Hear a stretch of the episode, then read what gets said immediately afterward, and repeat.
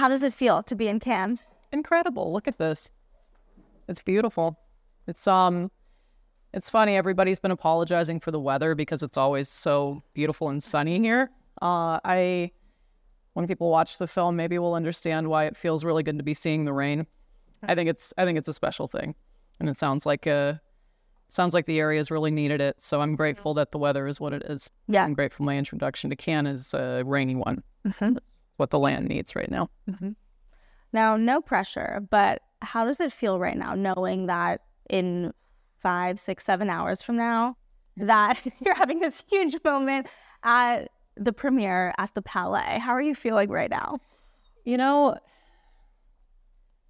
I I got to I was blessed enough to be able to have seen this film already. Mm-hmm. So I'm mostly just excited for more people to see what Marty's created mm-hmm. and to see the story that's being told and to learn about the Osage Reign of Terror. And not just the Reign of Terror, which of course is the platform for this story, but about mm-hmm. Osage cultural perseverance and survival, which is the heart of the film. And that's um that's the piece that I'm so grateful to be a part of, not being Osage, being native and mm-hmm. Coming from the Blackfeet and Nez Perce nations myself. We have our own histories, but the Osage Reign of Terror and Osage resilience in um, light of the Reign of Terror is just such an incredible, important story, and it deserves to have the kind of platform that that Cannes and Martin Scorsese have given it. It sounds like you were familiar with this story before you landed this part. A bit, yeah, yeah. You were. Okay. So you knew about this when you signed on? Yes, um, like a lot of the world, I became way more familiar with the intricacies of it, and it's, uh, with David Grann's book. Growing up, I'd heard about it. Um, I grew up on the Blackfeet Reservation. My father's, um, on my father's side is Blackfeet and Nez Perce. So in Browning and East Glacier, Montana is is, uh, where I came up, and they're very rural, small communities. My mother has a background in education, so by the time I was in fifth grade, we decided I would homeschool that year, and my mother helped create my curriculum.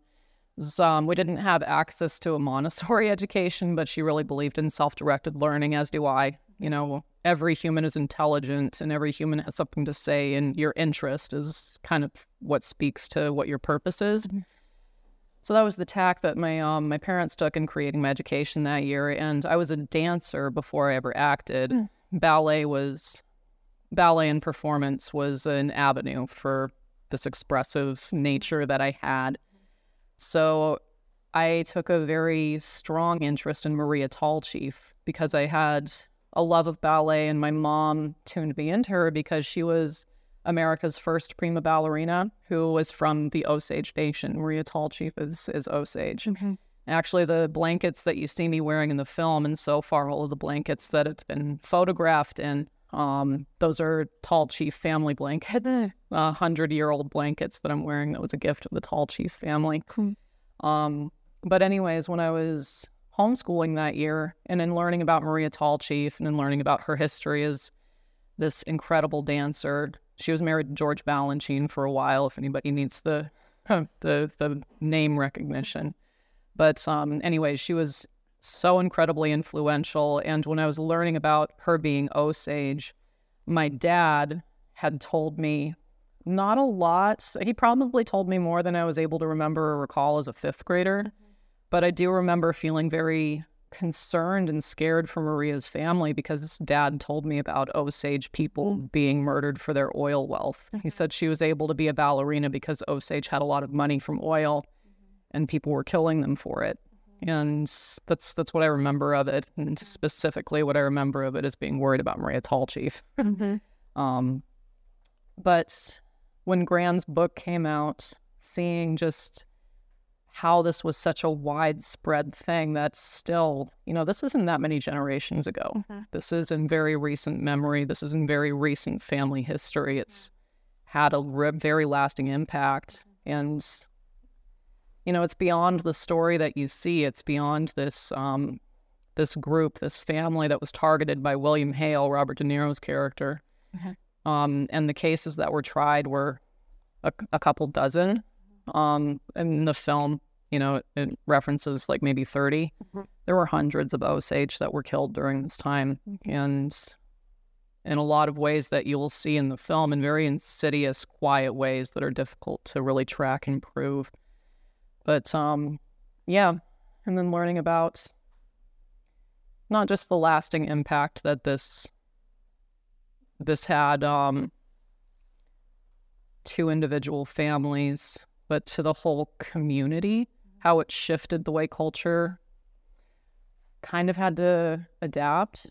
Not, yeah, in some ways, culture like the the dances that are so central to Osage had to move to a different time of year because so many people had left the reservation, leaving the reign of terror. Um, a lot of Osages and a lot of American Indians live in urban locations away from reservations. And because their dances are so much about community, when they had been a time when community was naturally together, the reign of terror drove so many people away um, for safety that they changed the time of the year that the big community dances happen to accommodate for people to be able to come home in the summers.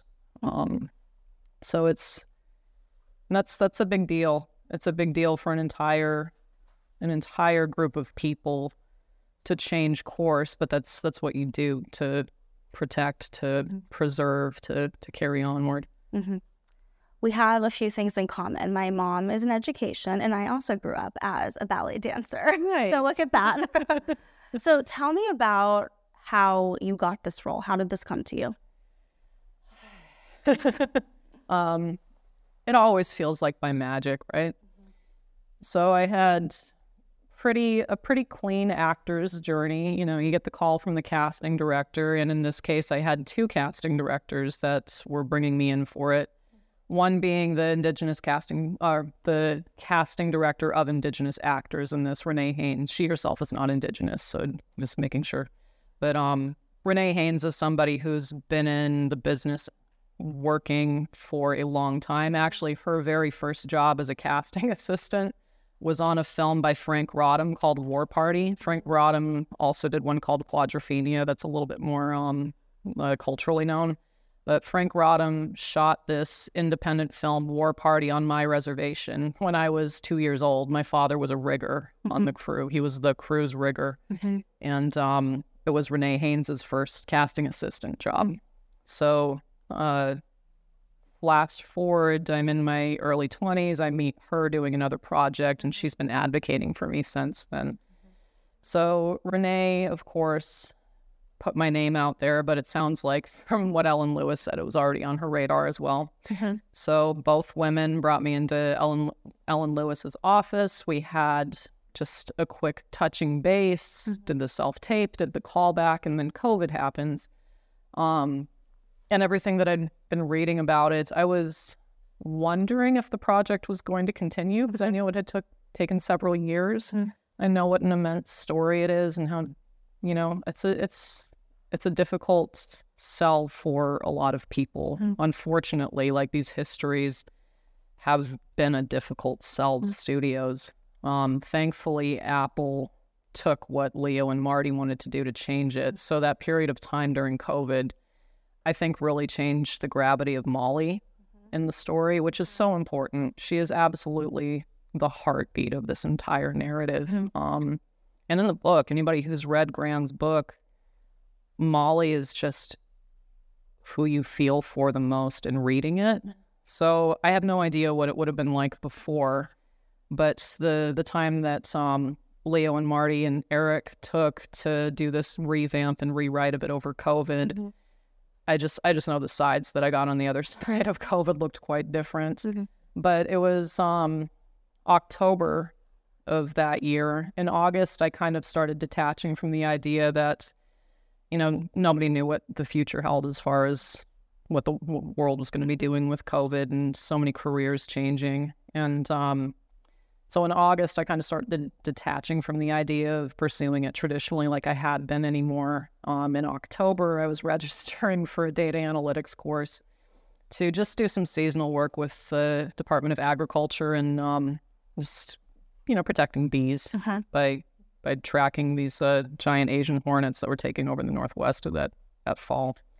So yeah, I was registering for the class. I had my credit card out, typing in for the community college uh, nearby for a data analytics course, and then had the little drop down that Marty wanted to Skype with me, or not Skype, Zoom, I guess, just the, the COVID era version of Skype.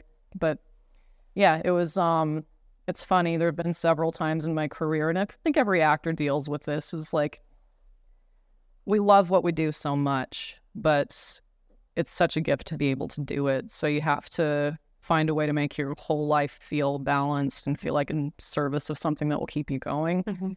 And every time I've kind of started stepping away from it, something's reached in and pulled me back. Mhm. So yeah, I just went straight to a Skype with Marty. Um, I was um, we read through the scenes together a couple of times, gave me some minor adjustments. And then two weeks after that came a request to have a meeting with Leo and Marty. And that was just us visiting with each other, um, talking about the story, talking about how I saw Molly in it, um, talking about ways that, you know, really the story and really felt familiar to, in in some aspects, more the character of Molly, how she felt familiar to women in my family that I've been raised hearing about. My great grandmother Lily Mhm. is uh, she um she was a big access point for me in understanding women of that era. Uh-huh. So um yeah, that was what our conversation was about. And then I was expecting a chem read, a chemistry test coming in the next couple of weeks, but then I just got the call from my lovely manager and agent, Jill and Sasha, that uh, that it, the part was mine. And this was funny. Nobody planned it this way. Nobody intended it. And this is kind of the most magic part of it. I was offered the role um, officially on Molly Burkhart's birthday, Wow. December 1st. Wow. And uh, I asked later, they didn't do that intentionally. Wow. Meant to be. Yeah. So, how did your upbringing uh, help influence the character of Molly? You spoke about your your grandmother, and how were you really able to bring yourself into this character? Having grown up on on my reservation, on the Blackfeet Reservation, around so many incredibly strong, resilient matriarchs, Mhm. um, like it gave me a really solid understanding of how to approach Molly and um, her steadfastness and uh, some of her stubbornness. Mhm. Um, and really, what was nice was all of these stories about my grandma Lily growing up. I got to integrate in small ways. She had a very she had a very very strong relationship with her Catholic faith as Molly does. And that was also an access point in talking to a lot of community members, um, some close friends that I have now that would share about their family during that era. And every story I was hearing about um, about Grandma Rose, my friend's Grandma Rose sounded so much like my Grandma Lily. Like at one point, it felt like Grandma Rose and Grandma Lily were sitting somewhere watching the conversation, you know, just like agreeing that, um, and it, you know, they felt a lot to me from these stories, like Molly, just a woman who was so dedicated to her family, who's so dedicated to her faith, Mm. who was um, kind of unfappable and all of that. Mm. So, yeah, I mean, it's a hard thing to really spell out in specificity as anybody who has a cultural stronghold or an understanding um, will attest to. You know, you can't really describe what it feels like your specific human experience, but um, you do know when it feels right. And I was very, very pleased that a lot of the work that I had done in talking with my family about um, this is going to be a little bit of a tangent, but it's also a little bit of a, a magic point. Um, so the same week that I was offered Molly on Molly's birthday, um, December 4th that week, just three days after, my dad told me, you know, we have a woman in our family who was high status. This was an Indian woman with a lot of money and knew how to be in high society. You should learn more about her to to understand Molly Burkhart. Um, and her name was Natawista, means medicine snake woman. She was married to Alexander Culbertson, a fur trapper. And yeah, I mean, they had property all over Canada, all over the United States. Um, and I was learning a bit about her. I'd heard about her for years. I knew that we were related to her somehow. Uh-huh. Um, but then I get so the day my dad sent me that was also the day that we had callbacks for all the sisters roles. Mhm. And one of the actresses that plays Reta Smith in the film, Janae Collins, when we got to set together, she said, "You know, we're we're we're relatives." Wow. And uh, she said, My mom, her mother, Gloria, had been rooting for me for a long time. The first film I was cast in in Montana, Winter in the Blood, was written by a Blackfeet and Gros Ventre author named James Welch. And Gloria knew about me from that and has been telling Janae for a long time, That's our relative. And when Janae told me how we were related, it's through Natawista, this woman that my dad told me to study. Natawista is Janae's great, great, great, great grandmother. And my great, great, great grandfather, Red Crow, is chief of the Blood Nation of the Kainai Nation in, in Canada. He was a signatory of Treaty 7. He's um, Natawista's nephew. So Janae and I have this family history and got to play sisters in the film. And that, the timing of that, the way that she told me, and then I started learning, you know, it's it's it's one thing to learn about your family history from a written source. Mhm. It is the thing. Is the most important thing to learn about some of your family history from your family. Mhm. So, Janae sharing stories about Natawista felt, I think Natawista in a lot of ways was more bold than Molly. Mm-hmm. The way that she was in high society was felt very different, and it's you know it's a different story, but it's also you know, it goes to the point that um, even though audiences, when they see this, it's going to be in, it's going to break a lot of people's perceptions about Native peoples. It's like seeing wealthy status natives, seeing an entire economy shaped by by Osage with immense oil wealth, and seeing. I mean, it's it's just an incredible. It's an incredible look at this part of history that looks strange to people if you didn't grow up knowing it. But then knowing that in my own family back to the early 1800s, we've had high society Native women who have, um, you know, I, I want Janae to be able to tell this story about Natawista because it's her grandmother. Mm-hmm. But um, yeah, she was she was quite a character, and she I think she ruffled quite a few feathers in the high society that she ran in. So this film is obviously so important for all the reasons that you just mentioned and really showing people this side of a community that they perhaps don't know. What do you think about where Hollywood is at in terms of representation with indigenous people? You know, I'm so excited to see creators and shows like um, Reservation Dogs, which I'm blessed enough to have a role in, like Rutherford Falls, which I loved and unfortunately made it for two seasons and didn't continue forward. But native showrunner, native writers, you know, we've got Sterlin Harjo, Sierra Ornelas, um, yeah, Janice Schmieding, like, and just countless others. You know, it's like everybody, everybody's booked right now.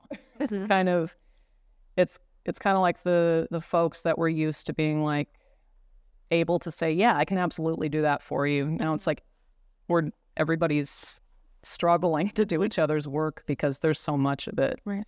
And I think it's it's so vital that in the 2020s we're returning to something that felt a little bit more like the 1920s. You know, like people had a lot more interest in hearing and learning and seeing films about natives made by natives.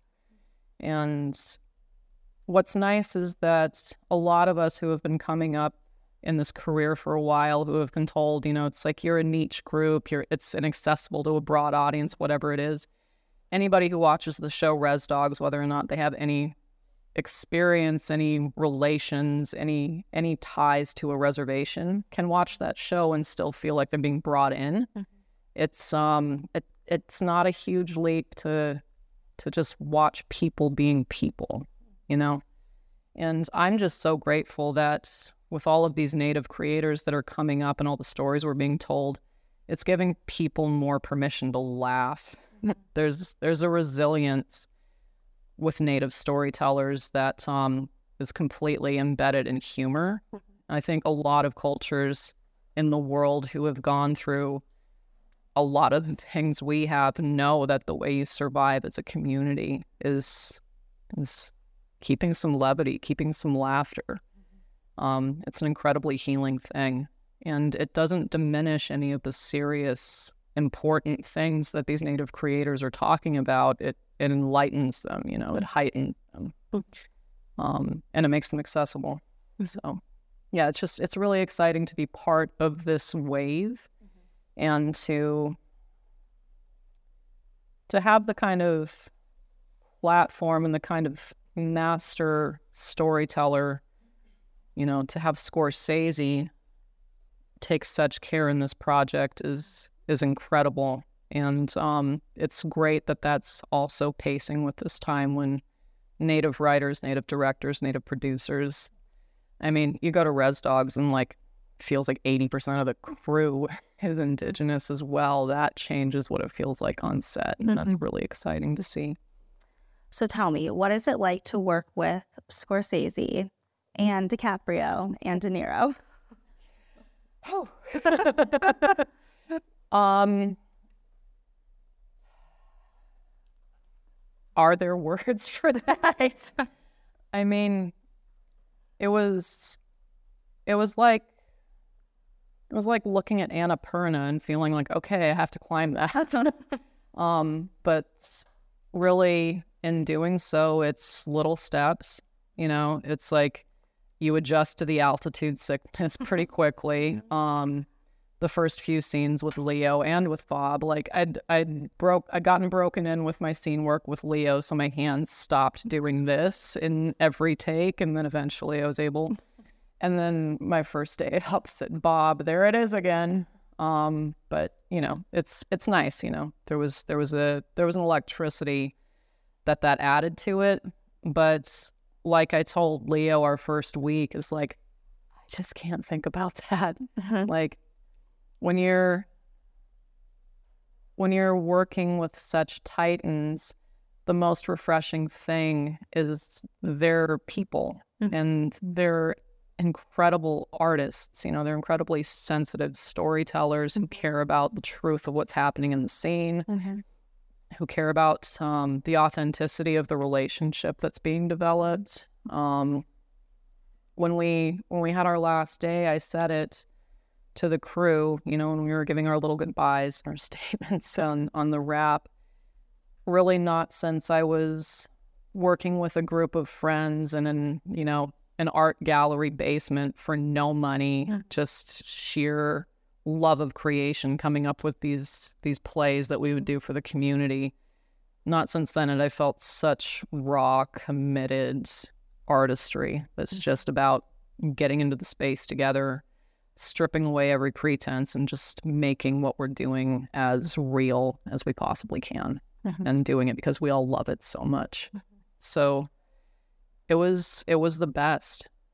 It was the best experience working with these three these three incredible artists who have entire careers built on just doing what they love. At a certain point you just you see that we all are figuring it out as we go on. No matter how long your career is no matter how established you are it's always starting from like just square one with every project with every character. And if it doesn't then you're probably not doing it right. Mm-hmm. So when I realized that I was incredibly nervous, it's like, well, everybody here is nervous because we want to make sure we're doing this story justice. It's too important to not take it seriously and to let um, you know, there was no way I was just going to let being starstruck get in the way of doing the honest work. Right. I love how you're on a first name nickname basis. Bob, Marty. I get teased about a lot. I love it. it took a while for that to settle in for me too. But yes. So, what did you learn from the three of them while working with them? to just I don't know. It's so different from each of them. Don't abandon it until it till you have it. You know, it's um, it's okay to feel haunted by it. You know, it's probably good that you feel haunted by it, making sure that everything is so right. Mhm. Um, yeah, it's the effortlessness, but also the effort is really inspiring. Um,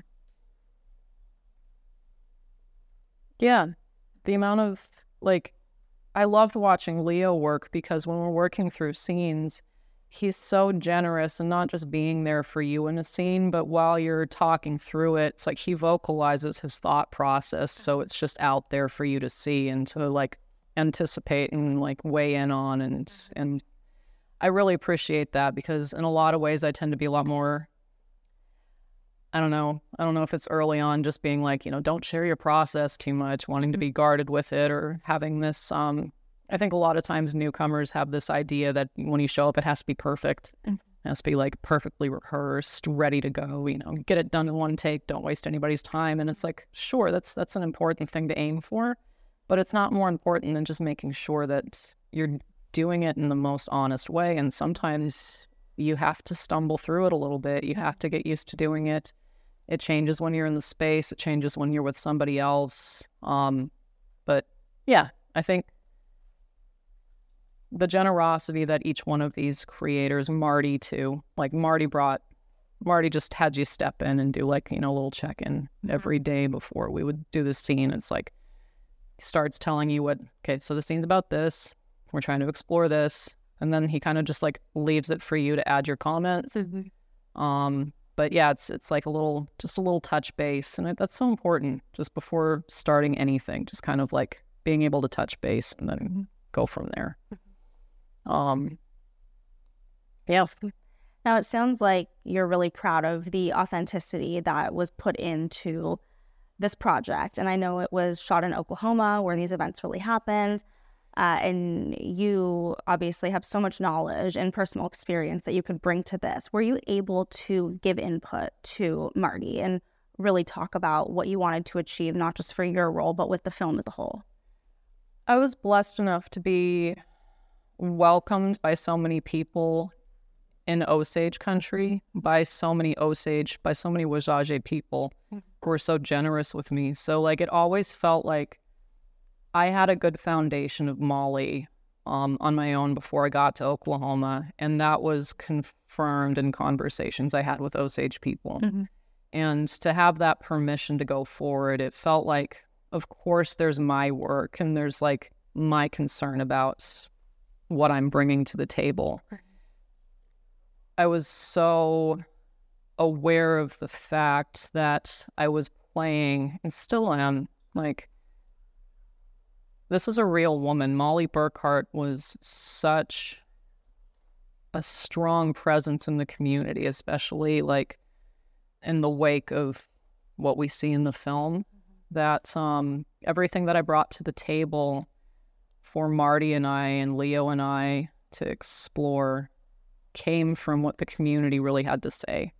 Because when you're meeting people and they know you're the one who's going to be carrying Molly Burkhart, people are honest. They share they share their thoughts, they share their hesitations, they sh- they share their affirmations. And that was the blessing was was being told by people that they felt like I was a really good fit for her and the kind of woman and the legacy that she has and meeting me, you know, and chalk this up to good casting. There's there's something there where I felt like the right person for Molly, and to have that affirmed by Osage gave me permission to. And I always asked to. That's that's the biggest thing when you're working in community and people are opening up and sharing stories with you. Mm-hmm. Sometimes they don't always know that you might be taking that to to your director and mm-hmm. wanting to integrate it somehow. Mm-hmm. So as I tried as best as I could to be transparent with people where it's like, I love that story you just shared with me. Is that is that more of a, you know, lack of a better term, public domain story? Because a lot of stories people open up and share with you culturally are, you know, they're they're closed. They're mm-hmm. supposed to be just for the community. They're for you to get context, but not to share with the world. Mm-hmm. So I was careful about that. But the ones that I did have permission and the, the family stories that I had permission to share always inadvertently shaped how Marty would approach the scene. And of course, whether or not outwardly it was reflected in the narrative, every piece of information, every story, every every piece of somebody's family or heart really that I was given and trusted with in developing Molly got in somehow. Mhm. So it was um yeah. Do you think about uh, you're obviously so focused on the work and the message and the importance of representation in your portrayal of Molly, but do you think about what this role is going to do for you in terms of your career and that after tonight it's out there in the world and then you have a long award season to go. Do you think about those things? I mean you can't not, right? Yeah. I um I anticipated I would be way more nervous than you know, like I said earlier, the analogy when you're climbing Annapurna, it's a step at a time, Mhm. you know, and it's a slow adjustment to the altitude. Mhm. But at this point, I am just so grateful that I get to be out here doing all of this. And I do think about whatever this attention is, but it's like it's it's the same way that I view and approach wealth. It's to be shared. It's not to be hoarded. It's not to be boasted.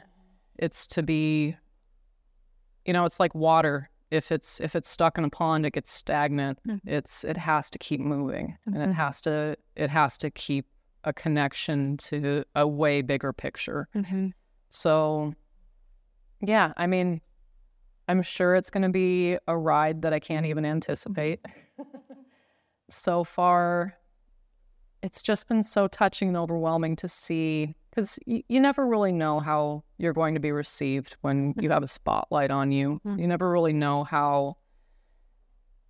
You never really know how that's going to go, but it's been so wonderful for me um, to see how excited like my community, like my specific community from the Blackfeet Nation, um, my my Nez Perce family as well. I always talk about being Blackfeet, but I'm just as much Nez Perce. Um, my beloved grandmother passed away this last summer, who's from Nimipu, from um, Lapwai, Idaho. So I, I I need to acknowledge that for her as well, um, and my wonderful Nez Perce family. Um, so my family, um, a lot of the people that I've worked with over the years, like now my Oklahoma family, Indian country at large, it's just been so touching the last week how many people have been supportive Mm-hmm. and excited and excited for this moment of representation that's on this level of Mm-hmm. that's on this stage. It feels it makes it manageable for me because it's not just mine, Right. you know Mm-hmm. it's it's a shared thing. There's so many people excited about this for me, but I'm like I'm kind of excited about this for everybody. Right. And um, so yeah, yeah, just we'll we'll see what's to come. But right now, I'm enjoying the view. yes, exactly. Well, we're all very excited to see what's to come. Congratulations. I will be there tonight. I can't wait to see it. And I believe we have time for one audience question. What is the biggest difference for you to be directed by Marty, as you call him, uh, or by Kelly Reichardt? um, my second question is Do you have a special memory of the shooting of Jimmy P or French filmmaker Arnaud Desplechin? Oh, I love Arnaud.